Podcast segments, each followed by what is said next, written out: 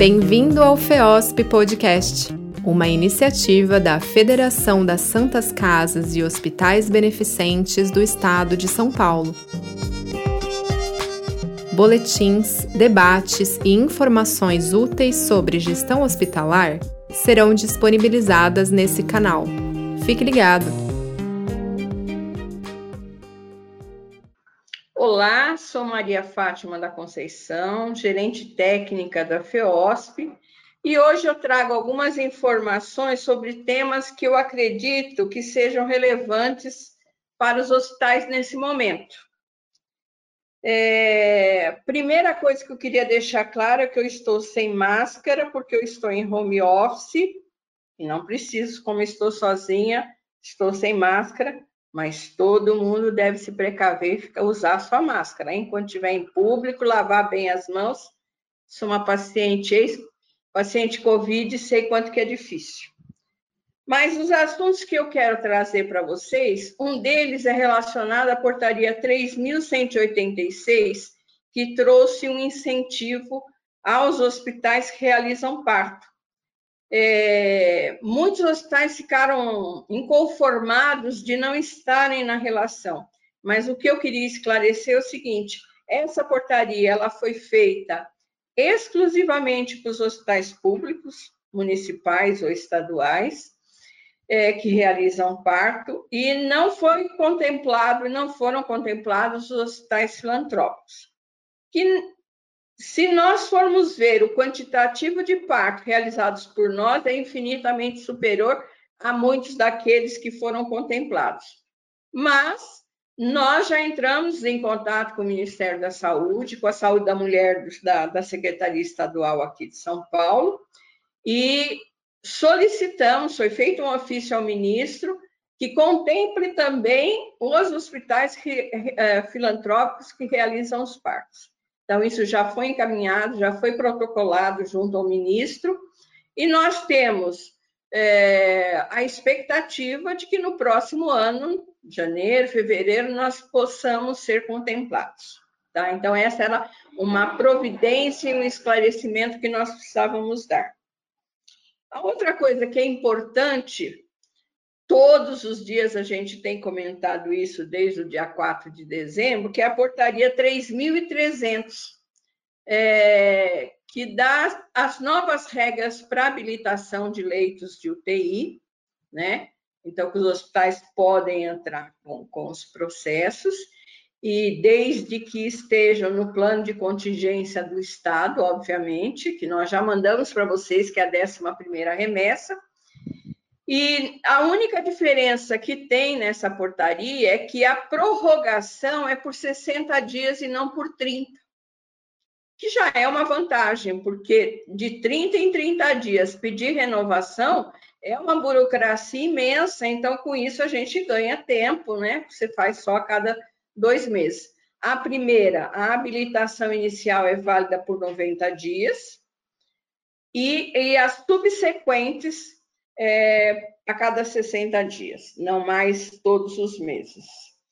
É, o quantitativo aprovado, ele vai muito de encontro ao que você está informando no censo, porque é, se você for do estado de São Paulo, por exemplo, você encaminha o censo para o estado e o estado retransmite ao ministério.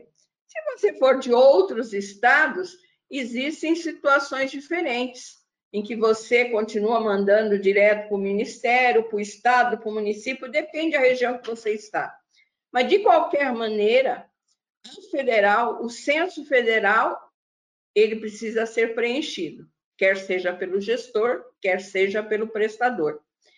E é nesse dado, é no censo hospitalar, que eh, os técnicos do Ministério se baseiam para poder é, aprovar o quantitativo de, de leitos de UTI. Então, nós temos hospitais, por exemplo, que pediram 17 leitos, a prorrogação de 17 leitos. Só vieram 10. Por quê? Quando eles foram verificar no censo, não tinha uma ocupação muito alta.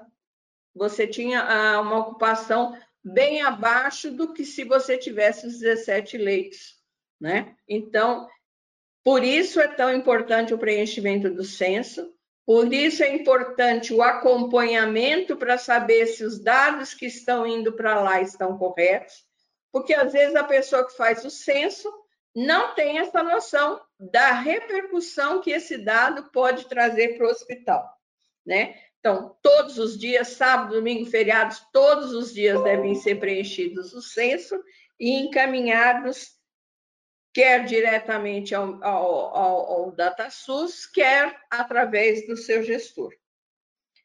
Outro assunto também atual, e ainda com relação às UTIs, aos leitos de UTI, é um ofício é, do CONAS e CONASEMES, é, pedindo para que estados e municípios verificassem junto à sua rede quantos leitos de UTI eles tinham para oferecer.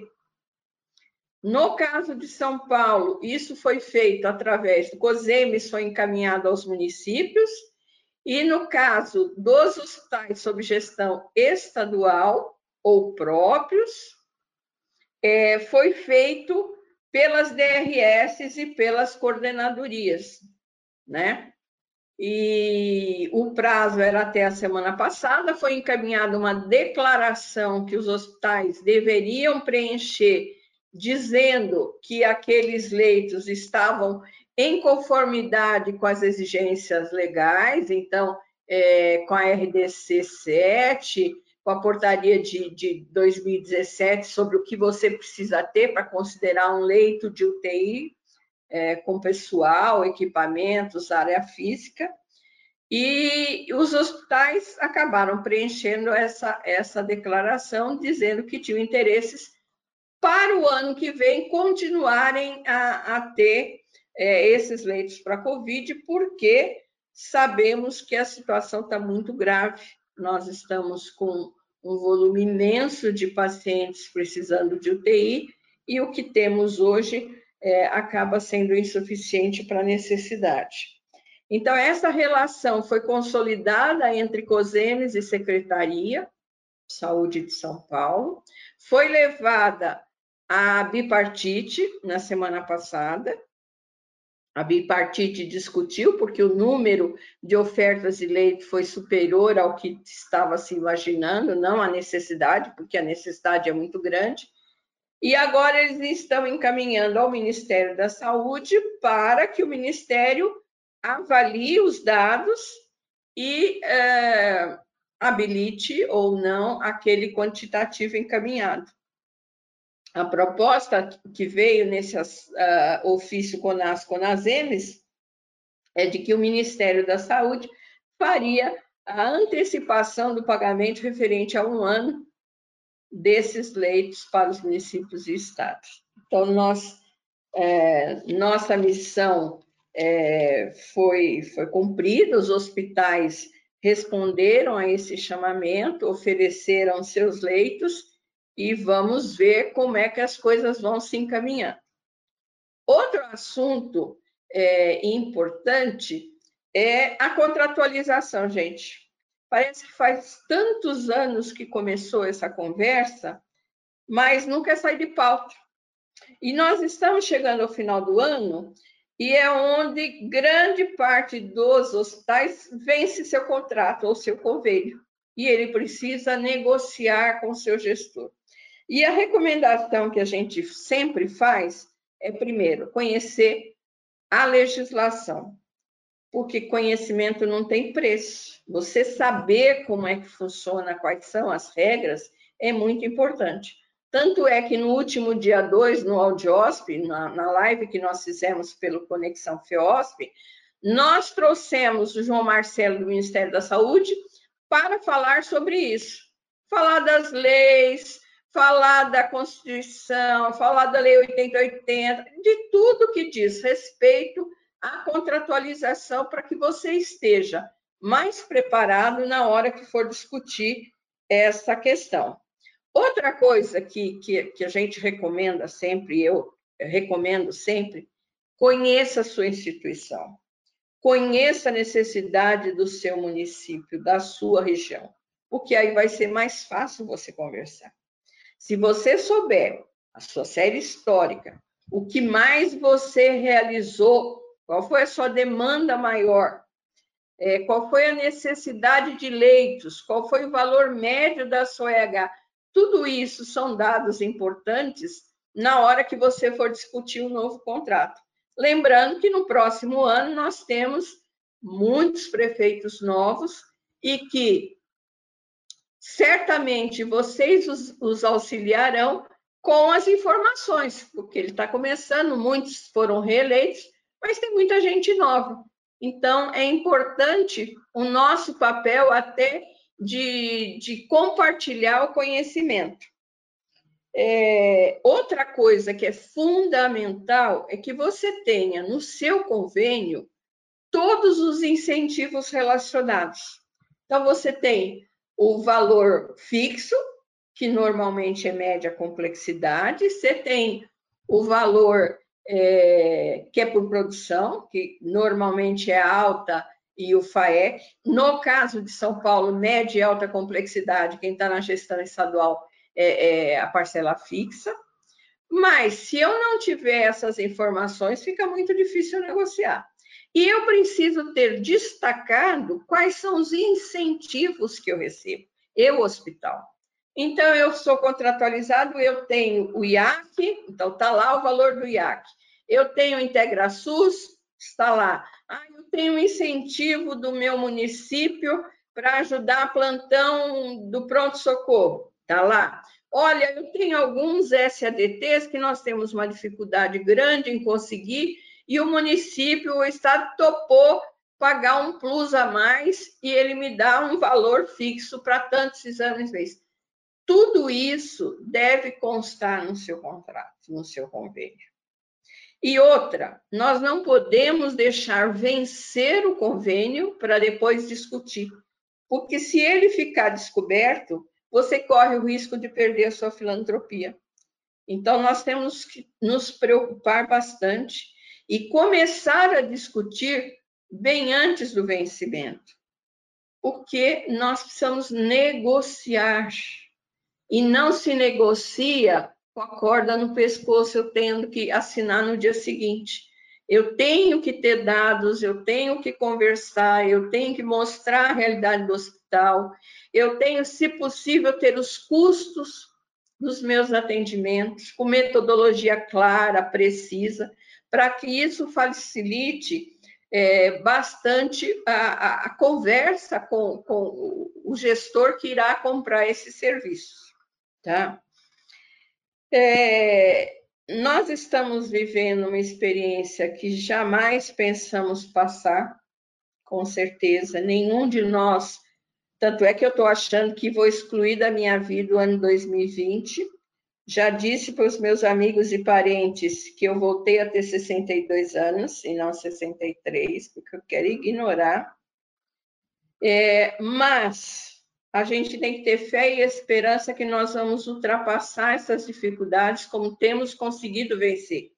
Nós temos vencido obstáculos que não imaginávamos poder vencer.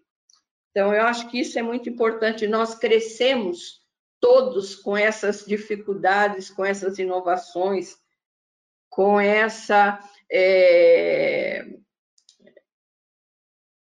situação de, de, de, de, teleconferência e de vídeo e de, de, tanta tecnologia que nós achamos que não, não, pelo menos na minha idade, era mais difícil, nós estamos tendo que aprender. Então, é, era esse o recado que eu queria dar hoje. É, nós estamos num final de ano mais difícil ainda do que esperávamos, mas com pensamento positivo e com meu lema, sempre tenha fé.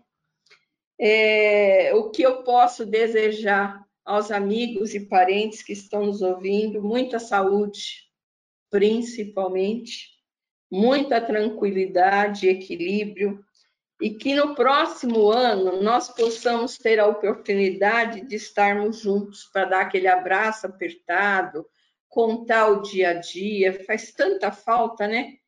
A gente sente que é, essa parte está sendo a mais difícil para nós, né? E que neste Natal eu desejo muita felicidade, um santo Natal e que 2021 seja muito melhor que esse e possamos retornar uma vida mais gostosa, mais junta, com mais saúde. Então, eu queria deixar meu abraço a vocês todos e dizer que eu estou sempre à disposição na FEOSP, no WhatsApp lá do, do, dos nossos filiados, das nossas federações. O que eu souber e precisar, estou sempre às ordens. Um grande abraço a vocês, fiquem com Deus e nós vamos ultrapassar essa fase e nós vamos sair vitoriosos, mas nós precisamos da ajuda de todos. Tá? Um grande abraço a vocês. Você acompanhou mais um episódio do FEOSP Podcast. Obrigado por sua participação e não perca os próximos episódios.